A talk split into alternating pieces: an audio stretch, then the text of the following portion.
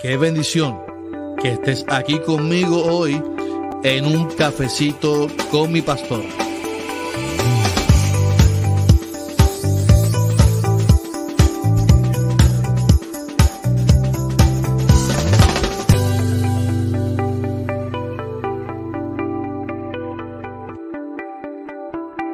Bendiciones, bendiciones. Oiga, qué contento estoy. Hoy estoy eh, con mucha fuerza, mucha energía.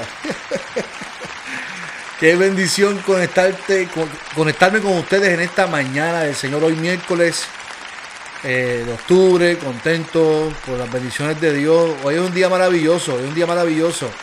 Celebra, celebra este día maravilloso, celébralo con alegría, con entusiasmo. No hay nada mejor que celebrar la presencia del Señor, levantarnos con alegría, con entusiasmo. No olvide que este podcast es auspiciado por Cafecito Virtual Shop, por metanoiaurbanbrand.com y por eh, First Class, el centro de difusión de vitamina C, y por el Centro Naturista de Guaynabo. Ok, voy a innovar, voy a innovar. Sé que los chistes, mayormente yo sé que los hago, eh, pero quiero innovar porque yo hace como 4 o 5 años tengo el sistema de Google y yo le hablo a Google, Google me responde, por ejemplo, por ejemplo, ok Google, ¿cuál es mi fecha de cumpleaños? El 22 de agosto de 1976. Se sabe mi fecha de cumpleaños. Ay, mi madre, sabe todo sobre mí. Ok, Google. ¿Cómo se llama mi esposa? No lo sé, pero lo recordaré.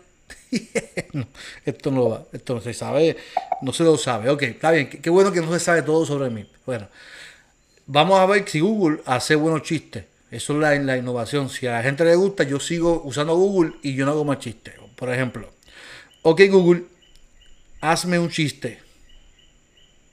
Aquí va. ¿Cómo llamas a un perro que está tomando sol en la playa? Un perro caliente. No, de mongo. Qué porquería. No, no, no, no. Qué porquería. Son, son peores que los míos. Ok Google, hazme un chiste. ¿Cuál es el colmo de un arquitecto? Llamarse Armando Casas. Armando Casas. Armando Casas. Qué porquería. no, así no se puede, así no se puede. Yo me llamo Carlos Armando Casas. Armando Casas. Bueno, vamos a comenzar el cafecito con mi pastor en esta mañana del Señor. Estamos contentos, estamos felices por las bendiciones de Dios y el tema de hoy es, nos espera un futuro glorioso. Nos espera un futuro glorioso. Y, tiene que ver con el libro de Isaías. En estos días he estado hablando mucho de Isaías. Es un, a mí me fascina el libro de Isaías. Les voy a explicar el por qué. Mayormente cuando leemos el libro de Isaías, eh, no va a ser una exégesis profunda del texto ahora mismo, pero quiero, quiero explicarles algo. Por, por ejemplo, cuando uno lee los primeros capítulos de Isaías, se da cuenta que Isaías constantemente está juzgando al pueblo. Hay de ti que eres hombre pecador, hay de ustedes, hay de ustedes. Hay un antes y un después de, con Isaías. Y es que Isaías tiene un encuentro con el Señor. Isaías ve a Dios en un trono alto y sublime que sus faldas llenaban el templo. Isaías tiene un encuentro con Dios y ahora no, no dice, hay de ustedes. Ahora dice, hay de mí, que soy un hombre pecador impuro de labios. Así que el Isaías que estaba profetizando, juzgando al pueblo, no lo hacía de parte del Señor, lo hacía de su parte. Hay muchos profetas que se indignan con el pecado del pueblo y desean constantemente que Dios castigue al pueblo. Es, Isaías, Isaías pensaba así. ¿Qué sucede? Después que Isaías se encuentra con Dios, el después es un mensaje de restauración y de esperanza. Y uno de esos mensajes de restauración y esperanza se encuentra en Isaías 35, donde Dios le dice al pueblo, y, Isaías anunció, eh, el desierto florecerá y la tierra seca dará fruto. Todo el mundo se alegrará porque Dios le dará al desierto la belleza del monte del Líbano, la fertilidad del monte Carmelo y la hermosura del valle de Sarón. Fortalezcan a los débiles, den fuerzas a los cansados y digan a los tímidos, Anímense, no tengan miedo. Dios vendrá a salvarlos y a castigar a sus enemigos. Entonces se abrirán los ojos de los ciegos y se destaparán los oídos de los sordos. Los que no pueden andar saltarán como venados y los que no pueden hablar gritarán de alegría. En medio del árido desierto brotarán agua en abundancia. En medio de la tierra seca habrá muchos lagos y manantiales. Crecerán cañas y juncos donde ahora habitan los chacales. Oiga, nos esperan un futuro glorioso. Y yo, yo creo en eso, yo creo en la promesa del Señor. Yo no estoy hablando que los tiempos posiblemente no vayan a, mejorar. Yo no estoy diciendo que los tiempos van a mejorar porque la realidad es que los tiempos siguen en tiempos de crisis. Ahora, para los hijos y las hijas de Dios vendrán tiempos de esperanza. ¿Por qué? Porque se acerca el momento de encontrarnos con el Señor. Sea como sea, como usted quiera verlo o definirlo, la realidad es que eh, la esperanza se encuentra en Cristo. No hay otra manera. Eh, eh, no es lo que el texto quiere afirmar en ese momento porque el pueblo no conocía a Cristo, pero nosotros que ya vivimos el tiempo después de Cristo, entendemos que la esperanza que se habla desde el Antiguo Testamento hasta el Nuevo Testamento se fundamenta en Dios y en Cristo. No hay otra cosa. Así que hay una promesa de un crecimiento, hay una esperanza de florecer. Y es lo que dice el texto. Por ejemplo, el texto dice que florecerá. O sea, tiene que ver con el desarrollo, tiene que ver con prosperar, tiene que ver con lo que Dios le está diciendo al pueblo, que es que ellos van a prosperar, que ellos van a desarrollarse y que ellos van a crecer en gran manera porque ya no habrá más desiertos y soledad. A mí me encanta Isaías porque utiliza su realidad, desierto, eh, soledad, sequedad. Y, y él constantemente habla al pueblo y dice que él va a transformar los desiertos en abundancia. Los desiertos son tierras estériles, no, no dan fruto. Sin embargo, ante la presencia del Señor, Dios dice que cambia las cosas, es verdad, que cambia y transforma las cosas y que dice el texto que va a florecer, que va a florecer. Ellos van a florecer, o sea, ellos van a desarrollarse, pero no limitadamente, sino profusamente, dice el texto en la Reina Valera. Profusamente significa abundantemente, o sea que el crecimiento que iban a tener el pueblo de Israel iba a ser uno abundantemente. Y es que cuando Dios promete a nuestra vida que va a, florecer y que va a prosperar nuestras vidas, yo no estoy hablando de lo económico, estoy hablando de la prosperidad, de, bienestar en tu vida, en todo, en tu familia, en, salud. Lo hace en abundancia. Él lo hace en abundancia y cuando Él lo hace, lo hace con amor y con compasión, porque Él desea que tú estés bien. En la realidad, Así que tus decisiones deben de ser fundamentadas y tus acciones deben de ser fundamentadas en eso. ¿Sabes? Tienes que pensar en tus decisiones si, si van a, determinar, porque a veces nosotros decimos, yo voy a tomar esta decisión totalmente, total, si Dios como quiera me va a bendecir. No, Dios te va a bendecir siempre y cuando tú tomes decisiones correctas en tu vida. Ahora bien, ¿qué proceso vivió el pueblo de Israel para que yo, Dios le hablara de esta manera? Tenemos que pensar que el pueblo vivió la liberación de la esclavitud. Fue un pueblo esclavo con el faraón. Y es posible que hoy usted y yo vivimos, vivamos esclavos eh, de muchas maneras. Esclavos a las redes sociales, esclavos a muchas cosas, a nuestros trabajos. Esclavos en la esclavitud posiblemente no, nos deje ese crecimiento, esa prosperidad. El pueblo vivió exilios por guerra, tuvo que salir de sus tierras, salir de su, de su, de su pertenencia por las guerras que estaban viviendo, por huir, por una realidad que vivían. Cada exilio significaba un movimiento tanto físico como emocional. Ellos deseaban estar en su tierra, pero no lo estaban por los problemas que existían en el pueblo. Las batallas que vivieron por conquistar y poseer tierras. Caminaron y vivieron desiertos. Y tuvieron los procesos difíciles de elegir reyes. Por ejemplo, Saúl y David. Este pueblo vivió tiempos duros, pero siempre hubo palabra de Dios de prosperidad y de un futuro glorioso. Vuelvo y repito, no hablo de económico, hablo de prosperidad de, en, todos los aspectos de la vida, de abundancia. Y una de las prosperidades o abundancia que Dios promete dar es el gozo espiritual. La abundancia trae gozo, trae júbilo. Y Dios mismo les iba a bendecir. Todo esto trae esperanza a un pueblo que lleva luchando y luchando y luchando por su bendición. Y ya están viendo, experimentando una de las promesas más maravillosas de su vida. Y, esta además de traer gozo espiritual iba a levantar el ánimo al pueblo. Dios constantemente en su obra, en su misericordia, en su gracia, desea que tú y yo estemos alegres, estemos animados.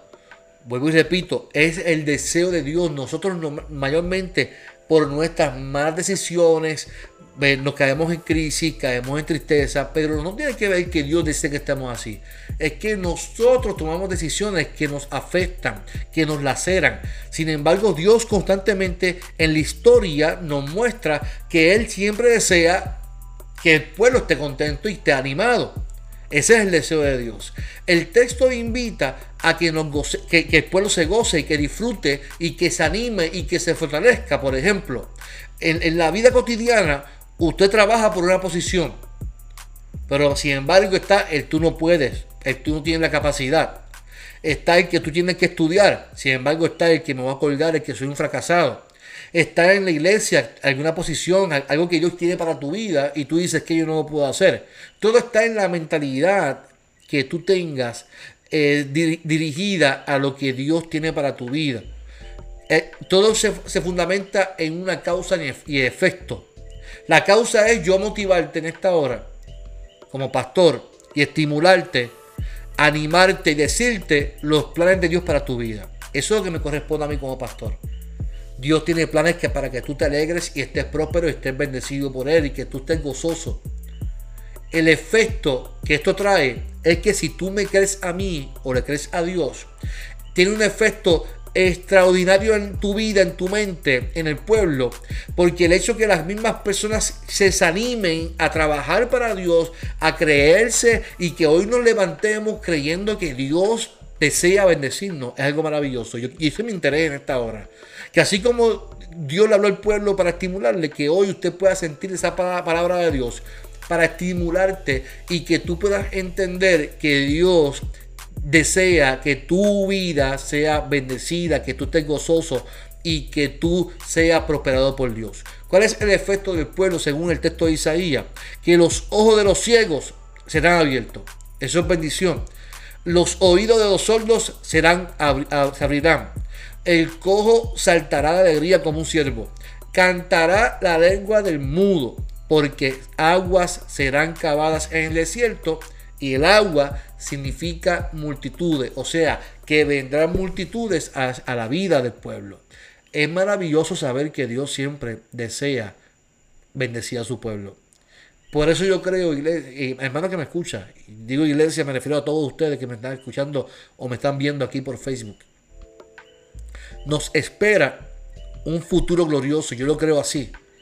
Yo creo que nos espera un futuro glorioso. Cuando uno lee este tipo de libros, definitivamente nos mueve a pensar, nos, espera definitivamente un, futuro glorioso. Yo lo, yo lo, creo para mi vida, lo creo para mi familia, lo creo para ti, lo creo para mi iglesia, lo creo para tu iglesia, lo creo para tu pastor, lo creo para, para tu familia, lo creo para todo el mundo. Lo creo que va a ser así. Y es que Dios como dueño del pueblo hace como Él entiende y creo que Él va a cumplir esta palabra en tu vida. Si, usted lo cree, diga conmigo amén. Allá abajo en los comentarios. Pero para eso usted debe de animarse. Escuche bien. Usted hoy tiene que hacer un cambio aquí arriba. Y dejar de pensar en el fracaso. Dejar de pensar en que hoy el día va a ser malo. Tiene que hacer una transformación, una metanoia en la mente.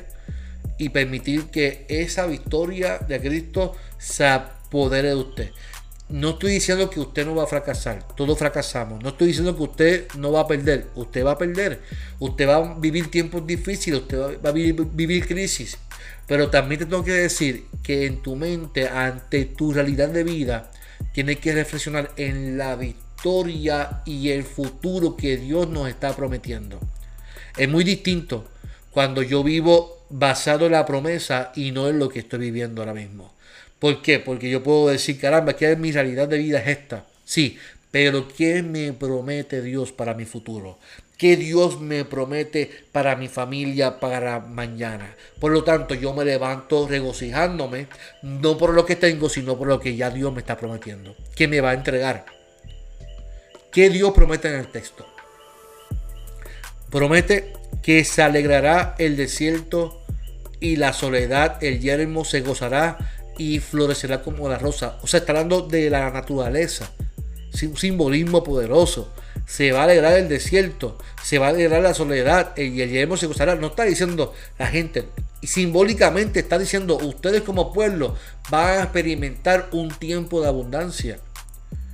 Florecerá profusamente y también se alegrará y cantará con júbilo. O sea, le está diciendo al pueblo que va a venir un tiempo de abundancia, un tiempo de bendición.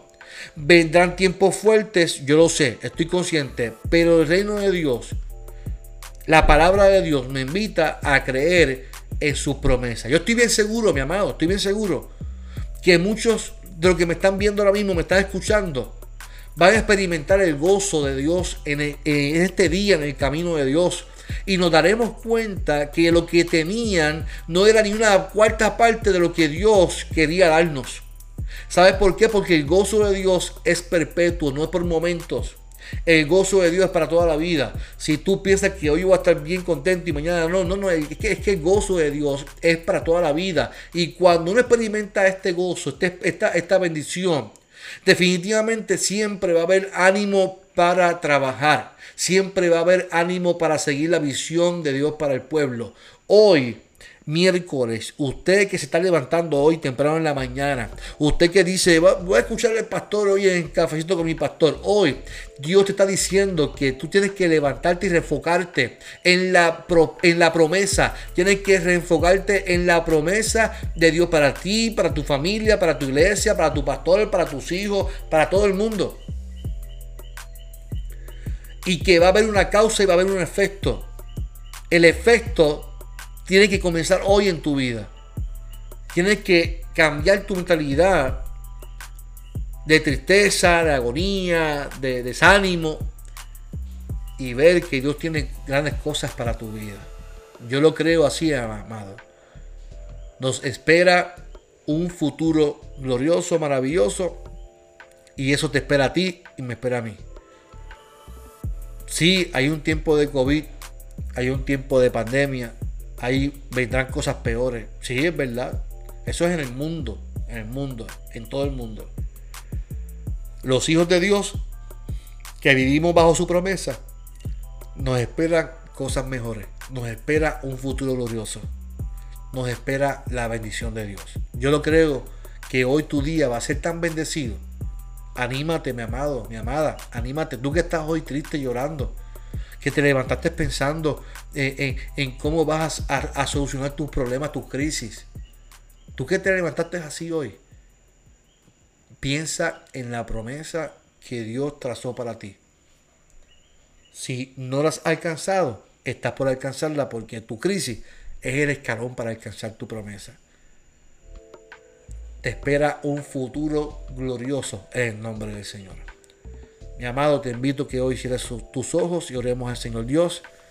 Te damos gracias por tu amor infinito. Te damos gracias por mis hermanos y mis hermanas.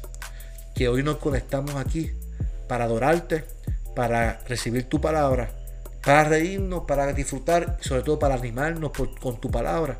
Porque tu palabra nos anima y nos invita a confiar en tu promesa. Porque lo que viene para nuestras vidas son bendición hasta que sobreabunde. Así lo creo para cada uno de los que nos están viendo y escuchando en el día de hoy. Gracias por tu misericordia, por tu amor. En nombre de Jesús oramos.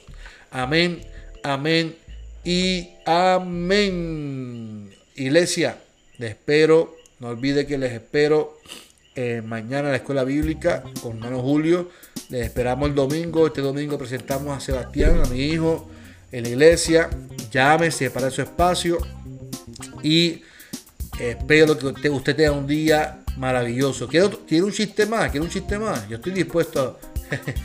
quiero un chiste más. Vamos a ver qué chiste nos tiene Google. Ok, Google. Dime un chiste.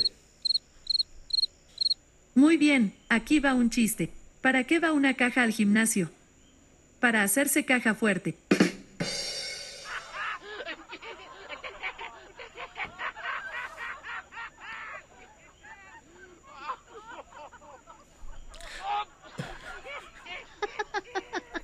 No sé por qué lo hice. No sé por qué lo hice. Mi amado, les amo mucho. les amo mucho. Este es tu pastor Carlos Armando en un cafecito con mi pastor. Bendiciones. Qué bendición que estés aquí conmigo hoy en un cafecito con mi pastor.